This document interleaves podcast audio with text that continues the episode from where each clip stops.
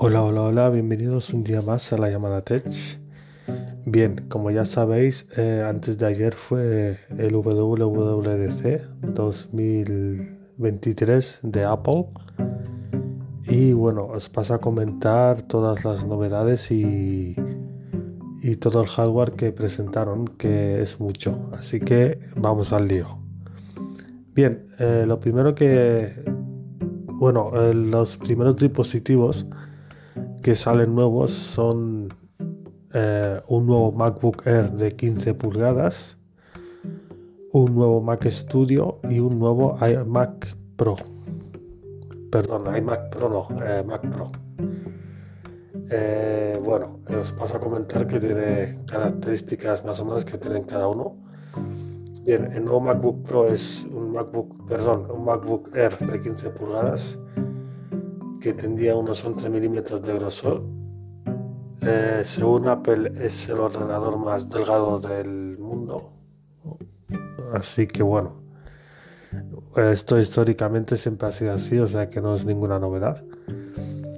También viene con los mismos colores que había el año pasado, que eran dorado, eh, plateado, eh, negro, gris y azul noche. Bien, eh, tiene puertos USB tipo C, conector MagSafe y auriculares. Eh, como veis es prácticamente igual que el del año pasado, o sea que tampoco ha, cambiado mucho. Y supongo que lo único que cambia es el, procesador que sería un M2, perdón, un M3 o M2 Pro.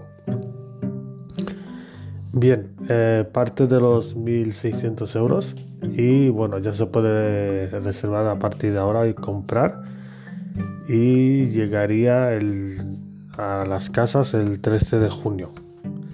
Como veis, bueno, es una actualización descafeinada, tampoco es que hayan innovado mucho en el MacBook. Lo único así reseñable sería el tamaño de 15 pulgadas. Eh, que sinceramente lo veo excesivo. Eh, yo creo que el tamaño eh, es el tamaño ideal de un MacBook serían 13 pulgadas. Pero bueno, este año lo han sacado así, habrá gente que le guste y habrá gente que no. Bien, el siguiente dispositivo es el Mac Studio.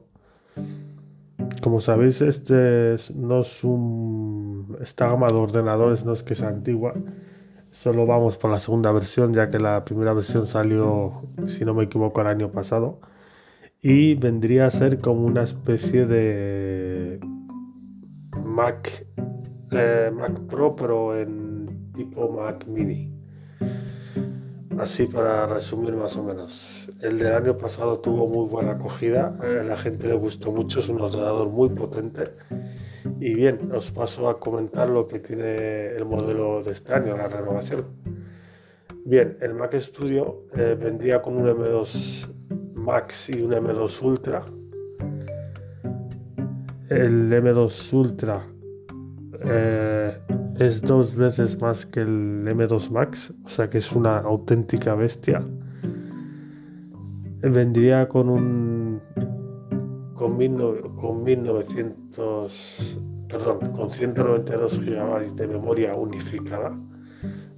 Eh, bueno, eh, compatibilidad con diferentes monitores para 6K.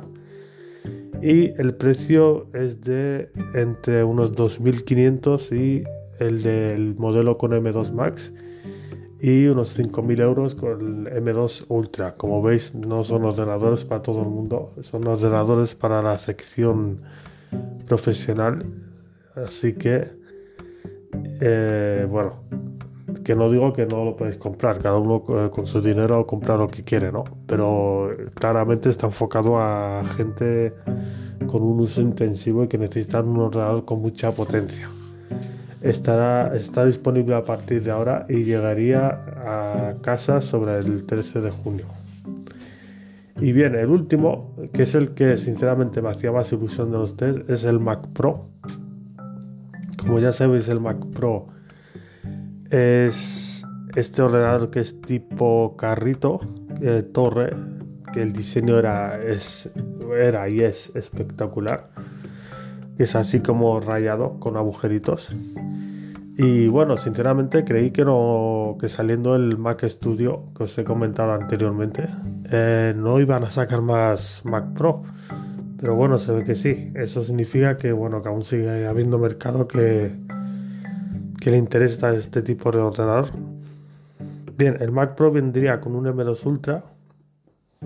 Eh, sigue siendo o la ventaja que tiene este ordenador es que tú puedes, digamos, levantar la tapa y cambiar todos los módulos, ya sea RAM, gráfica, fuente de alimentación y de todo. Es la única, es la ventaja que yo más le veo a este ordenador, que puedes ir actualizando el hardware y no tienes que estar comprándolo cada X tiempo y bueno, la única diferencia con el modelo anterior es que el modelo anterior aún no, tenía Apple Silicon y funcionaba con Intel. Este modelo ya sí que pasa a Apple Silicon y básicamente vendría con un M2 Ultra que como os he dicho anteriormente en el otro ordenador, el Mac Studio, es el procesador más potente de este año. Eh, también vendría con seis tarjetas mm, gráficas de renderización. Y bueno, esto las especificaciones más o menos que han dicho. Eh, como sabéis, siempre podéis modificar tanto la RAM como la memoria del disco duro en la página de Apple antes de comprarlo y su precio es de 8.329 euros. Empieza. Quiero decir que cuando digo empieza es que su precio base son, digamos, 8.500 euros. Pues, y llega, eh, creo, si no me recuerdo mal, hasta los 60.000. Este ordenador también, como el anterior, está claramente enfocado para gente profesional, para empresas de cine, audio, visualización, eh, para gente que trabaja en el mundo de la televisión podría ser o en el mundo del cine. Claramente este ordenador es perfecto para eso y no sería, digamos, un ordenador que sería para gente de a pie. Pero bueno, eh, es el ordenador más potente que tiene Apple. Siempre fue el más potente que tuvo Apple, el Mac Pro. De todos los modelos siempre ha sido el más, digamos, tocho y bueno, estos son los ordenadores que, que se han enseñado este año en el WWDC. Bien, pasemos a la siguiente sección que serían los sistemas operativos que van a salir en octubre y os paso a comentar uno por uno y las características más interesantes de cada uno. Bien, empecemos por iOS 17, que este sería el sistema operativo del iPhone. Eh, no os esperéis un gran cambio, es prácticamente como iOS 16. Eh, según ellos, como cada, la excusa de cada año es que bueno, pulen el sistema para que funcione mejor. Pero la realidad es que llevamos 8 años con los mismos iconos y, a corto plazo no tiene pinta de que los, quieran, que los vayan a cambiar. Sea, digo la interfaz visual, que estaría bien un cambio porque después de 7 años yo creo que, toca, ¿no? Pero bueno, eh, sigue siendo el mismo iOS visualmente que el 16 y que el 15 y que el 14 y demás. Y bien, estas son las novedades que os paso a comentar. Eh, la novedad más interesante es que ahora tenemos widgets interactivos. Eh, digamos por ejemplo el del tiempo, eh, de un partido de, algún deporte favorito vuestro, de algún pedido por ejemplo de Globo, de un pedido de, eh, un Uber, podéis interactuar con el widget, tanto en la pantalla de bloqueo como en el dashboard. Eh, también podemos crear unos stickers propios para enviar mensajes en iMessage o en WhatsApp, Telegram y demás. Podemos crear nuestros propios stickers y modificarlos a nuestra manera. Eh, también eh, han, sacado una función, si conocéis AirDrop. Eh, AirDrop básicamente sirve para enviar archivos de iPhone a Mac, de Mac a iPad, de Mac a iPhone y demás, siempre en su ecosistema. Hasta ahora solo podías enviarlo vía Wi-Fi y tenía que estar bueno, a una distancia razonable. A partir de ahora se podrá enviar eh, de iPhone a iPhone, solo acercando los dos teléfonos y en el caso de que no tuviéramos conexión o que nos alejáramos, eh, digamos, del, otro iPhone bastante, eh, lo que haría la descarga sería seguir descargándose a través de Wi-Fi o datos. Que eso está bien. Bueno, está bien, depende del archivo que envíes, porque si envías un archivo de, de un tera, pues vamos, prácticamente te dejas en internet. Bien, eh, ya también la novedad es que ya no, hay, no hace falta decir oye Siri. Como os acordaréis siempre para invocar a Siri es la frase es oye Siri, pues no, eso ya cambió y ahora solo hay que decir Siri y ya con eso ya Siri aparece. Y la última, digamos, novedad, entre comillas, que tiene iOS 17 es que ahora hay modo despertador, o sea, si tú pones el teléfono en una base, pues te, te enseña diferente información, ya sea la hora y la fecha, la hora del despertador, las aplicaciones que previamente tengamos definidas, un calendario, un medidor de sueño eh, y demás. Eso se puede configurar en el teléfono aparecería en modo apaisado cuando tengamos el teléfono en una base para, bueno, por la noche cuando vayamos a dormir. Esas son las novedades más destacadas, digamos, de iOS 17. Como veis, tampoco es que hayan revolucionado nada comparado con iOS 16. Pero bueno. Bien, ahora pasamos a iPad OS 17, que es ese sistema de tablets y bien, eh, también tiene widgets interactivos como pasó con iOS 17. Así que no os voy a volver a, comentar el tema de los widgets porque ya, ya os lo he comentado. Eh, se podrá editar y, escribir PDFs en tiempo real con el Apple Pencil. Eso sí que es una novedad interesante, poder editar y escribir un PDF en tiempo real desde el iPad. Eh, también eh, llega la aplicación de salud eh, para medir sueño, frecuencia cardíaca, los deportes que hemos hecho, si por ejemplo hemos salido a correr el seguimiento, a la frecuencia que iba al corazón y todo lo demás. como sabéis anteriormente no, esta aplicación en iPad no existía, solo existía en el Apple Watch y en el iPhone. Pues bien, también llega a iPad la aplicación de salud. Y prácticamente esto es la novedad que tiene el iPad. Mm, poder editar los PDFs en tiempo real y la aplicación de salud. El resto sería eh, como iOS 17 de iPhone. Bien, pasamos a WatchOS 10, que sería el sistema operativo del reloj. Esto sí que tiene novedades, bastantes novedades al menos visualmente, ya que como, os di, como pasaba con el iPhone, el sistema operativo de Apple Watch prácticamente no cambió desde el primer modelo hasta el Apple Watch que hay hoy en día, que es el Series 9, que para cuando salga esta versión de iOS, de WatchOS, ya estará el Series 10. Y bien, la novedad más importante es que ahora también hay widgets en el reloj, cosa que antes no existían. Unos widgets interactivos. Y de los que podemos también interactuar girando la, corona. Cuando la pantalla por ejemplo esté bloqueada para acceder a los widgets solo hay que girar la corona y aparecerían y ya podemos interactuar con ellos. Eh, también la compatibilidad con accesorios de salud ya sea medidores de glucosa, medidores de presión y demás.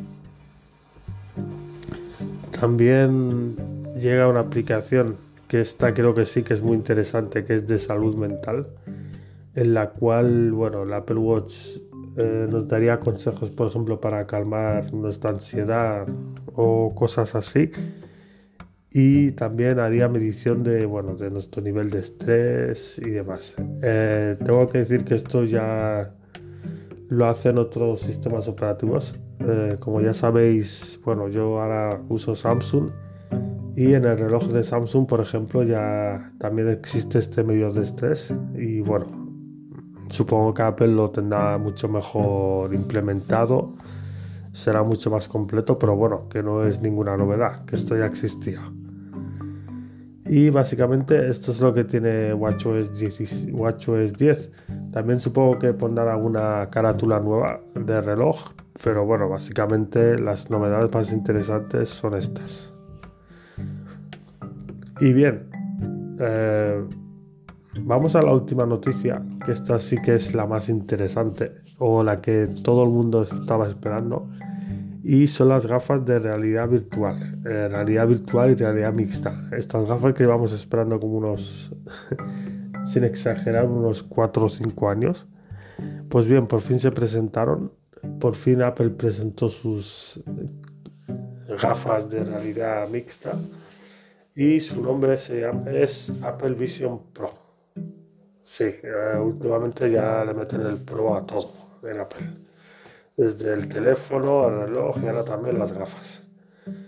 Bueno, eh, estas gafas costarán unos 3.500 euros. Esto es el precio de Estados Unidos, o sea que imagino que cuando llegue a España con el IVA y demás prácticamente podía ser unos 3.700, 4.000.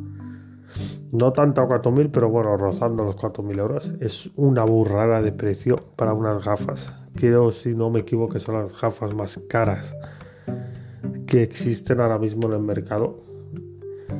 Y bueno, eh, os paso a comentar lo que se puede hacer con ellas. Bien, Podemos hacer videollamadas de FaceTime en tiempo real. Eh, también se puede hacer videollamadas tanto de Zoom como de Skype, etc. Podemos contestar y escribir a partir de voz invocando así mensajes de iMessage. Eh, no, no, han dicho de WhatsApp, Telegram y demás, porque supongo que bueno, que son digamos aplicaciones externas y bueno, liberarán las APIs para que los desarrolladores pues creen sus aplicaciones para la realidad virtual.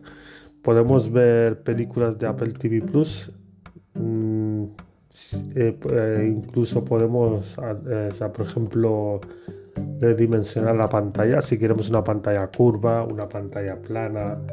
Si quieres estar una especie de como de cine, pues puedes poner una pantalla tamaño gigante. También el sonido será envolvente, sonido 3D o sea que nos llegará el audio por todos lados. También tiene opción de, bueno, eh, tú puedes tener la realidad virtual y la realidad mixta, digamos, mezclada. No hace falta que estés todo envuelto en, la realidad virtual. También puedes estar en realidad virtual, pero viendo lo que en todo momento lo que estás haciendo. Eh, se podrán hacer fotos y grabar vídeos desde las gafas y luego os aparecerían en, la galería de fotos. Eh, las aplicaciones que llevará, digamos, nativas eh, estas gafas, pues sería fotos, iMessage, iTunes, Apple TV y demás. O sea, básicamente las de, las de Apple, ¿no? También bueno, eh, pues se podrá jugar a juegos de Apple Arcade y se puede conectar un mando, tanto de PlayStation como de Xbox.